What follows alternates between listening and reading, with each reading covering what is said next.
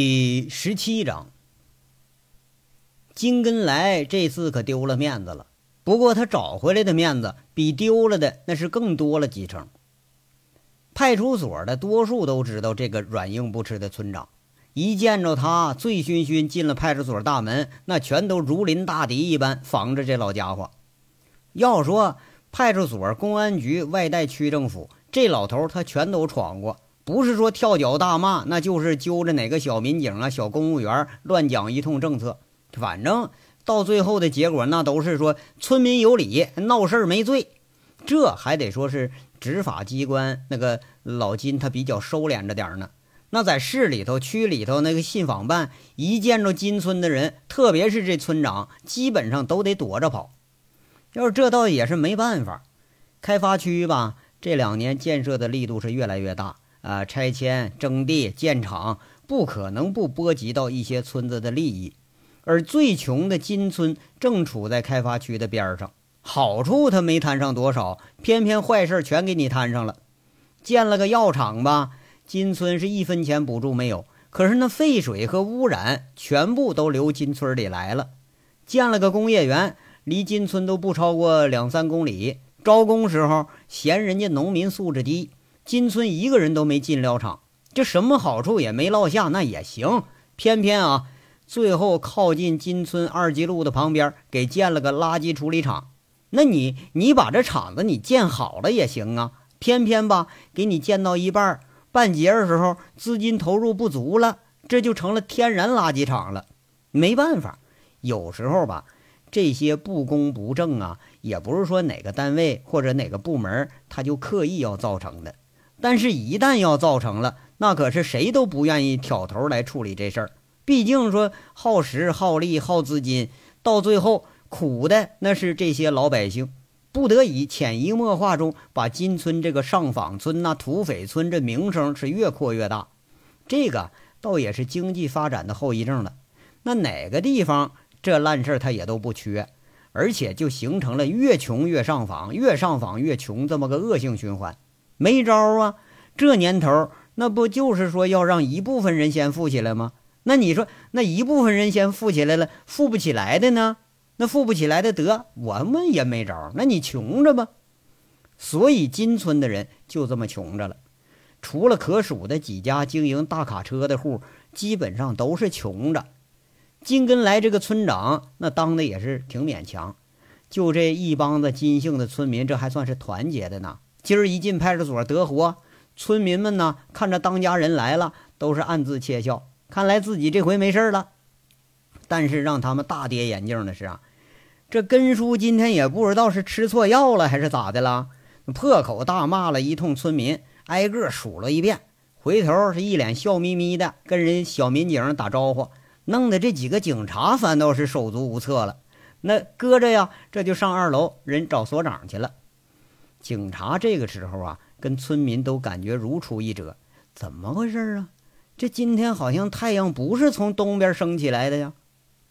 沈所长却是早就得到消息了，正襟危坐在那等着村长上门。从村长家里头人来报案，哎，到这沈所长他心里就有点忐忑不安，就怕这两虎相斗，他伤了其中一个，那哪个他也交代不了啊。最坏的打算呢？就是把杨伟这帮协警揪着点证据什么的，完了把金根来给抓回来。那实在不行呢，拘留半个月，让这老头清醒清醒。不过杨伟的电话里头说呀，两方已经达成协议了，和解了。这下沈所长这才多少放下点心来。那和解了就好啊，一和解了，咱自己就成最大的赢家了。村里这个罚款、煤厂的赞助，那可是一股脑就全来了。闪所长啊，就总觉着这两天那老是天上往下掉馅饼。你说掉就掉呗，完还老砸自己脑袋。哎，要说这也没招，运气好啊，城墙都挡不住。一嘴酒气的金根来一进所长办公室，就是大发感慨呀，对村里头这帮无法无天的村民，那居然说敢敢敢偷煤厂，敢砸厂子，敢推倒治安室，他表示了呃深恶痛绝的那个状态，言辞相当激动。态度相当诚恳，就没见过老头这么诚恳过呀。好像这事儿啊，老金根本都不知道。所长对这号倚老卖老的刺儿头，他也不敢不客气，还给人家老人家给倒水、给递烟，说一通。这金根来就舔着脸呐，平生头回求人了。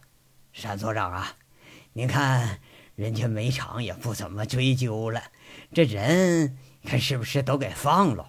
我今儿回村啊，我我就召开村民大会，把人家偷人家那个煤都给人退回去，你再给煤厂把治安室给修好了。你看你这么的成不成啊？哎呀，我说金村长啊，你这说的也太简单了吧？啊，这可都是违法呀！不接受法律的制裁，不处罚，那就能把你们这些人放了啊？我这是派出所，我还是招待所啊？闪所长多多少少开始端架子了，罚罚处罚，那怎么能不处罚呢？要不以后他们不长记性。那个所长啊，您说罚多少啊？这老金当村长，那是鬼精鬼精的，三两句就把处罚和罚款等同起来了。啊，闪所长正在这琢磨呢，看看罚多钱合适啊？呃，所长，所长，金根来察言观色，水平相当不错。他怕这个所长狮子大开口啊，马上提醒：哎，您可想清楚了啊？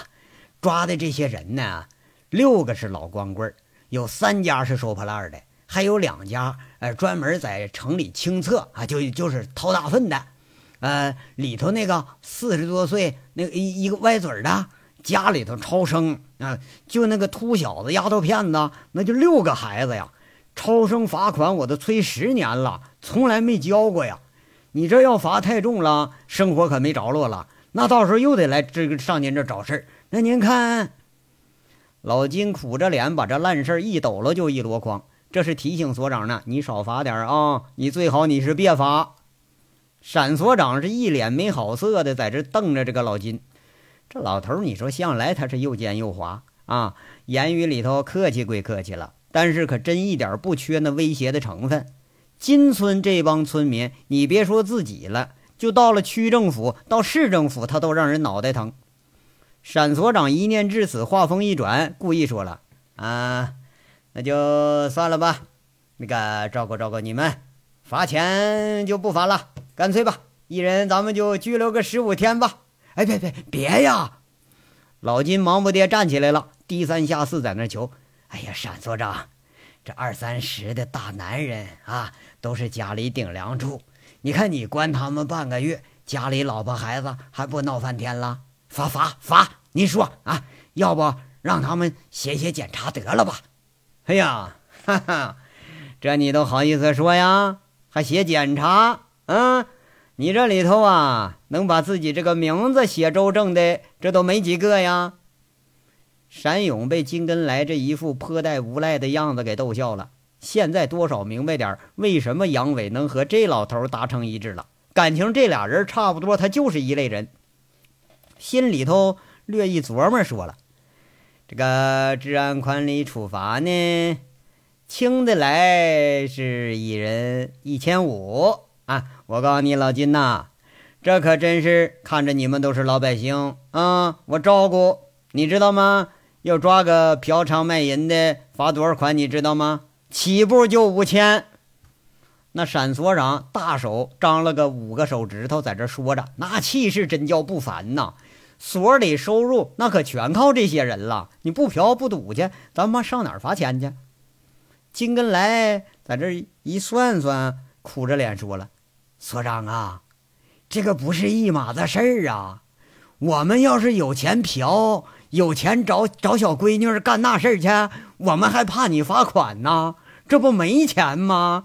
少点少点吧啊！你看这村民呐。”一个月才挣几百块钱，你一下子罚他一千五，你这不等于要命呢吗？沈所长这回他乐了，难得见着老金这么低三下四的呀，这面子挣足了，有点玩笑的口吻在这问老金：“我说老金呐，你这个左不行右不行，那你给定个价吗？反正这个事儿已经到这份上了，你是别想逃避这个处罚了啊！啊，不不不。”嗯，那哪行呢？那哪行？怎么的？治安管理处罚条例我知道啊，罚款是五百起步，是吧？得得得，一人五百，这钱我先给他们垫上，那您看，老金开始试探了。哎呀哈，所长有点愤愤的了，他不满意。哎，加加一千，加一千，一万三。嗯嗯，所长觉得差不多了，这又吊吊胃口。一万五，一万五，不能再高了啊！村里账上就这么多钱，要不我可不垫了。你你就想好了啊，所长，你让他们交钱，猴年马月去了。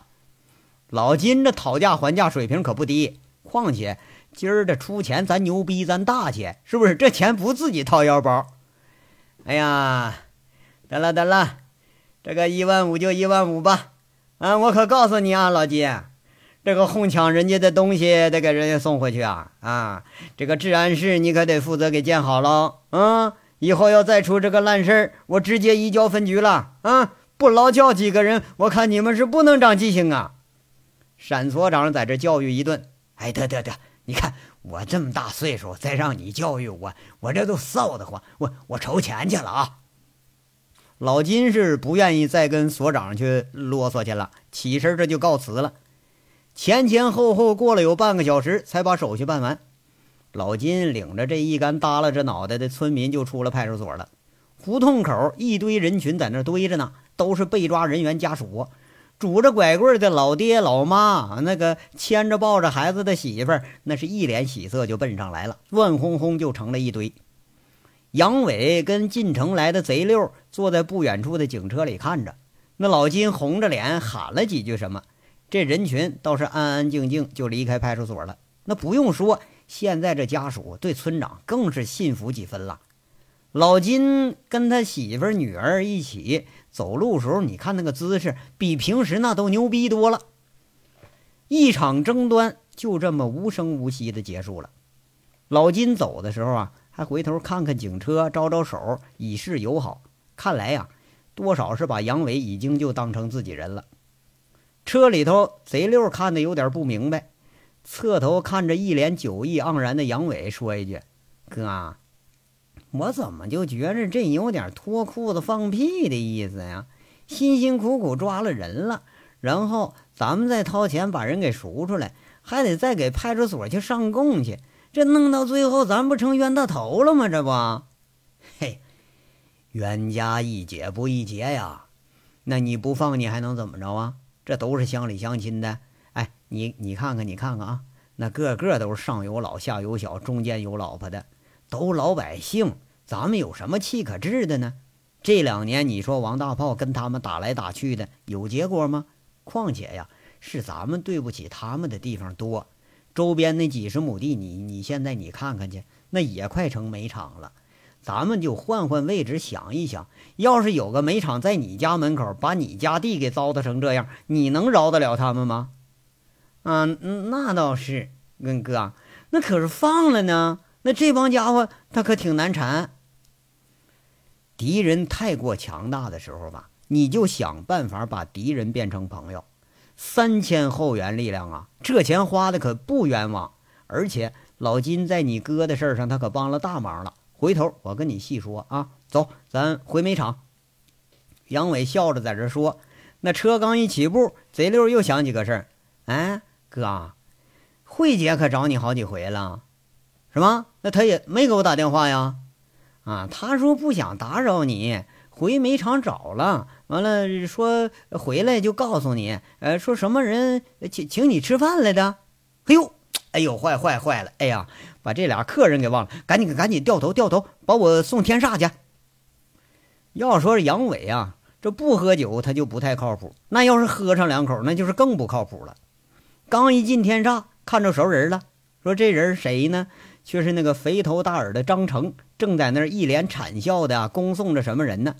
两年没见着面了，却是更肥了几分，五短身材，在那儿走着都看着这一身肉在那晃悠了。看着张成往回返，下车的杨伟几步快跑上去，从身后一把捂住张成眼睛，用吐来吐气的话说着：“你猜猜我是谁？你让我放开！我管你是谁呢？”张成对上谄媚，那可不等于对谁他都低头哈腰的，还以为说谁认错人了呢？这这中气十足的训人两句：“你猜不着，我就不放你。张成一掰，那杨伟手捂得更紧了。门厅的保安和服务员看着一个穿警服的，把天煞那个副经理身份的人像老鹰抓小鸡似的在那逗弄着玩呢，这也都呵呵直笑。张成挣扎几下，要掰手指头掰不动，想跑还跑不了。好歹自己也是天煞一个经理的身份呐，这大庭广众之下开这低级玩笑，说出去多丢人呐！不过一念至此，马上想起一个开玩笑没轻没重的人，嘴里脱口而出。哎呀，我想起来了，你呀是杨伟呀！这回猜对了，手马上放开了，就见一张黝黑血笑的脸马上伸到张成的面前，迎面就闻着一股酒气呀。张成啊是不迭的朝后躲了躲，杨伟却是他乡遇故知似的，促狭的抱着张成笑了笑：“哎，老肥，没白认识你呀，两年没见着，你还能想起我来呢？”这笑容有点玩味，不过是很真诚。哎呀，在天煞敢开敢开这玩笑，除了你还有谁呀？张成忙不迭地挣脱了杨伟的拥抱。这杨伟一喝点酒吧，他就有点人来疯。现在自己好歹这不挂了个天煞副经理的职位了吗？那是能开这玩笑的人，那一只手掰掰手指头，你都能查过来。嘿呦 嘿呦，哎，我说老贼啊，两年没见。你这智商和体重你都长了啊！杨伟笑着大咧咧地揽着张成的肩膀，上上下下打量着张成。张成那肚子呀，好像更往外又凸了几分。顺着上身往下看，就跟怀孕八九个月的妇女基本没啥区别。他马上纠正自己的话：“呃，不对不对，除了身高没长，这是哪儿都长了哈。”张成应对很得体，笑着也不介意，那厚嘴唇子一扒的。哎呀，得了，你可别埋汰我。啊呃，不过你倒没什么变化啊，还那德行。走走走，哎，别别在这让人笑话。咱们找个地儿叙旧去。后厅，我请杨老大喝两盅。哎呀，不不不去不去，跟你有什么好叙的呀？我见几位客人，告老陈我回来了啊，晚上给我安排一桌。杨伟一边说着，他急着是要来见周玉慧和林家兄妹呢。一忙起来，倒把中午一起吃饭这事儿给忘了。哎呀，没问题。哎，我说杨老大，您这是？张成正说呢，就注意到杨伟身上这衣服了，诧异的问一句：“啊，这个啊，我改行了，我我当警察了，怎么样？这这警服怎么样？牛逼不？”杨伟在那似笑非笑，呃，像是正经吧，又像不正经，带着几分得意在那说着。张成是一句话没说呀。他不是不想说，他是说不出来了，净在那捂着嘴笑，笑的都站不住了，捧着肚子嘿嘿笑，那眼睛也睁不开，脸上的肥肉挤到一块，在那直颤悠，这才叫说喜不自胜，乐开怀呢。比听着说锦绣的小姐考上公务员了还得让人乐呵。杨伟做事轻轻一踢，笑骂一句：“你说你个死老贼啊，你就乐吧你啊！那个啥啊，我今儿我就开始在你这儿常吃常住了啊！”张成笑了半天才止住，根本就不在意杨伟的威胁。嘿，哎，你爱来不来，反正你又吃不着我的。俩损友笑着说着，这张成倒是挺会来事儿，一直把杨伟给送进了电梯。笑完了，转身就进了另外一个电梯，心里头琢磨：妈的，这小祖宗回来了，还穿个警服，这不是又回来闹事儿了吧？这咱得赶紧先告诉陈总。要说林家兄妹俩的房间呢，这回还全没人。杨伟在打电话的时候，周玉慧却是从另外一个房间出来了，解释几句才知道，趁着中午时分，景瑞霞带着俩人逛白马寺去了。看着杨伟喝的是脸上通红，周玉慧赶忙把杨伟给让进房间，倒了杯水，杨伟端着是一饮而尽，举着杯子还要。周玉慧有点又好气又好笑，看着杨伟，再倒了一杯放他面前。嘴里挺不高兴，说了：“杨伟，你也不能老说话不算数啊！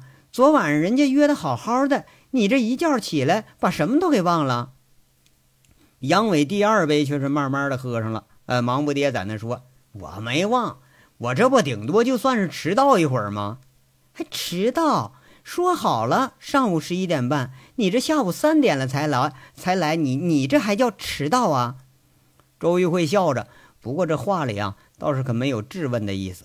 哎呀呀，麻烦不麻烦呢？不就吃个饭吗？我刚才看着老肥了，晚上天煞我请客。哎哎，对，那个让老肥请。杨伟说着，第二杯水就下肚了，这大概是酒劲儿上来了，嘴里说着去去去去。他坐在椅子上，把周玉慧赶过一边，然后啊，就着沙发四仰八叉就躺下了。周玉慧看着杨伟，双眼迷离，好像云里雾里享受着似的，笑着问。你喝了多少啊？杨伟含含糊糊说着：“啊，两斤没喝完。那个老金不敢喝了，再喝把老头喝桌子底下去了。哎呀，我说呀，我这老长时间没这么喝过了。哎呀，晕晕乎乎的。这高粱白是够劲儿啊！哎，那个玉辉啊，我可把你那煤厂给卖了啊！啊，卖了？真卖了呀？”周玉慧吃了一惊，看着杨伟，还以为这是醉话呢。哎，不，不是，不是，我卖了百分之十五的股份。杨伟又纠正一句：“卖了多少钱呢？”周玉慧随意的就问一声，倒不知道杨伟是个什么意思。哎，一分钱没落着，我卖啊，我们，我卖了个人情，都给金村了。杨伟说话打着结。喝完了一路回来，两杯水下肚，脑袋里昏昏沉沉的，几天又没休息好，就有点瞌睡了。啊！你卖卖了个人情？周玉慧惊的就站起身了，干脆蹲在杨伟身边，推着人，这嘴里说着：“你想想，想想，到底怎么回事啊？送给谁也不能送给金村呢？他们又砸煤厂偷煤，今天又聚众闹事儿，闹完了还有功了，是不是啊？这怎么能行？我不同意啊！”你不同意，你不同意管屁用啊！我都答应老头了。杨伟半坐起身来，盯着周玉慧。喝完了，这说话他根本就没啥忌讳。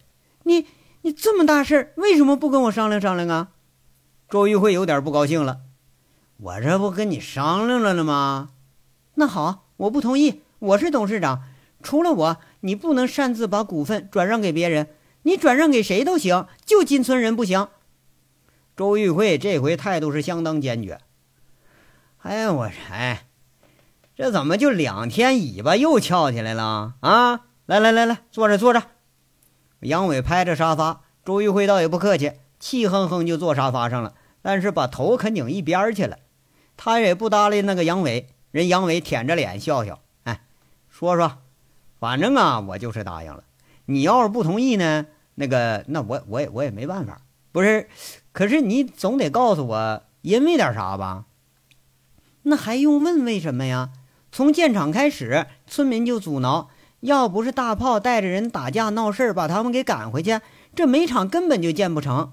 建成以后开始，村民隔三差五来厂子上偷东西，要不就来几十个人闹事儿。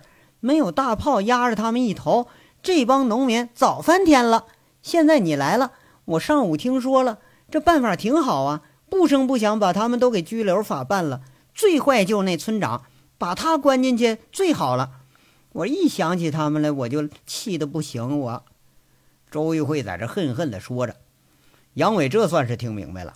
村民看来跟煤厂这是积怨已久，怨不得村长一见了咱自己人，那就跟仇人似的呢。村长觉着吧，村里头地被毁了，人受伤了，他委屈。而周玉慧觉着呢，我合法做买卖，合法经营，处处受制，他更委屈。杨伟仰头笑一笑，看着周玉慧被气得有点发抖了，脸上没好的那个伤痕，还配着不善的眼神倒是还真是挺有几几分气势。他笑了几声，玩味就说了：“我还以为你这性子还变了呢。哎呀，这哭完了之后还是个仗迷的德行啊！”周玉慧剩下的一只手羞恼的朝杨伟那肩膀上擂几下，嘴里有点生气的说着：“反正我就是不同意，哪怕把厂子拆了也不给他们。”对喽，哎，他们巴不得你把厂子拆了呢，巴不得把咱们给赶出金村呢。拆了你还剩下个百分之零，你现在剩百分之八十五，哪个多呀？别告诉我啊，你这个财迷连这点账你都不会算。杨伟虽然是有点醉。但好像比平时他还清醒。这一句话勾起了周玉慧的好奇心。周玉慧有点诧异的盯着杨伟，手要雷人呐，摆到半空中却停住了。他奇怪的问一句：“你这什么意思啊？”迎着周玉慧的目光，杨伟长吁了一口气，说了：“哎呀，好好好，听你的啊。咱们假设一下，假设现在我和八十个民兵全撤走，于慧啊，你觉着你这个煤厂还能经营多长时间呢？”这头其实不算假设。一入冬，大部分民兵必须回乡。冬季护林防火，他缺不了人。周玉慧摇摇头，否定了。这个关键不在这儿。现在煤源没有保障了，长平黑车停运之后，煤厂正常销煤都到不了这儿了。那煤矿再拖着煤款不还，现金流一断，哎呀，再这么下去，迟早也是倒闭。周玉慧一下子进入正题了，但是现在好像，呃，还怎么着经营发展什么的，这些并没让周玉慧太揪心。经历了一场车祸，人现在变得有点洒脱了啊，对生意也是抱着听之任之的态度了。你看，这不就是了吗？一个快要倒闭的煤厂，你有什么好心疼的呀？周玉慧一听杨伟这话，还有点生气。反正我就是看金村人，我个个都不顺眼，啊，完了，所以你煤厂招工，一个金村人你都没往里招啊，你宁愿舍近求远去招民工去。我说玉慧呀，你这个脑袋这两年你是不是进水了啊？人家外资企业来了，都那个搞人才本地化，哎，就这么简单的事儿，你能不知道啊？那怎么着啊？人家不来打架闹事儿，我这就烧高香了。你你招人，人家也不来呀。周玉慧这话说的呀，多少有点无可奈何。哎呀，行行行了行了，不纠缠这问题了啊。我就说一句，这煤厂你不是让我当家吗？百分之十五的家我都当不了啊，那我还当个屁家呀？这次你听我一句啊，你不要觉着我就是万能的，咱们偶尔打架赢个一场，这是小事儿。你能把人心赢了，这才是大事儿。有他们在那儿看场子，我告诉你，你就等着在家睡觉，你你数钞票去吧。没缘问题你别操心，马上入冬了，入了冬肯定有办法。没办法，我都给你整出办法来。哼，我没觉着你是万能的，我这次觉着你有点无能，你就会吹牛。周玉慧笑了笑，有点嘲讽的意思。不过看样吧，怕是。不敢太过在这儿，呃，拧着杨伟干事儿。你就无能也好啊，万能也罢，你就说吧，你同意不同意吧？我不同意。周玉慧撅撅嘴，有点生气。杨伟刚要发作，就听周玉慧话锋一转，又是一句：“不过那是你送出去的，我也只能同意了。到时候倒闭了，你可别怨我啊！那帮老百姓那可难缠着呢。哎呀，老百姓。”老百姓，我也是老百姓，你觉着我难缠吗？啊，你自己是不是已经高出老百姓一头了？杨伟摇摇头，他有点无语。周玉慧这个好强啊和优越的这性子，怕是骨子里这就是与生俱来的。一看杨伟有点不高兴了，周玉慧倒是脸上变了变，无言的拉了拉杨伟的手，安慰似的说着：“我就说说而已嘛，你这么点度量也没有啊。”好，好，好，我不管了，你爱送谁你就送谁，你哪怕把他请回来当厂长，我都没意见。哎呦，杨伟一下子惊得两眼睛瞪得溜圆，在这瞪着周玉慧。还你咋知道我已经请请了？人家也同意了。你说的啊，没意见哈。明儿我就去请老头子回来看场子了。我就说嘛，我当时还真怕你有意见呢。后来一想啊，那慧慧最通情达理了，是吧？你看，完事我就直接我就答应了。杨伟是一副开玩笑的口吻，这让周玉慧就有上当的感觉了。你温柔啊，就只持续了片刻。周玉慧一听这话，把杨伟的手重重的一摔，站起身来了，嘴里说着：“算了算了，我不跟你说了，反正就那么大个煤厂，存货一出完，我看你怎么办。你折腾去吧，大不了啊，煤厂机器一卖，赔他们安家费得了。”不是你怎么就知道要倒闭呢？醉意上来的杨伟摆着手，一副指点江山的态势。他很不赞成的说着：“你这个人呐，就是太自以为是了，不是左倾就是右倾错误。你不该出手时候吧，胡干蛮干；该出手时候又缩手缩脚的，你又不敢干了。别以为我不会做生意啊！这两年那文清还教我经济管理呢，还。不过呀，我认为书上说的他没我说的好。做生意那是做在面上，做的是产品。”做到表里，那做的是经营手段，做的是服务；但是做到最高层次上，那是做人性。商人取利，这个利字啊，它不是钱，这个利字不是损人利己的利，不是唯利是图的利，只有这个利是利己利人，这利才能保持的长远。煤厂在金村扎不下根儿。你做的再好再挣钱，迟早也得倒闭。但是扎了根儿可就不一样了，风浪再大，它也吹不倒这棵大树。哼，哎，我跟你说这些，你你不懂啊。佛家看人是看人性。老金这个村长表面上不咋地，但他骨子里是个好人。他这个人不管什么时候他不会害你，有这么一点就够了啊。杨伟挥舞着手。酒后这嘴上也没啥把门的，开始高谈阔论，扯起来了。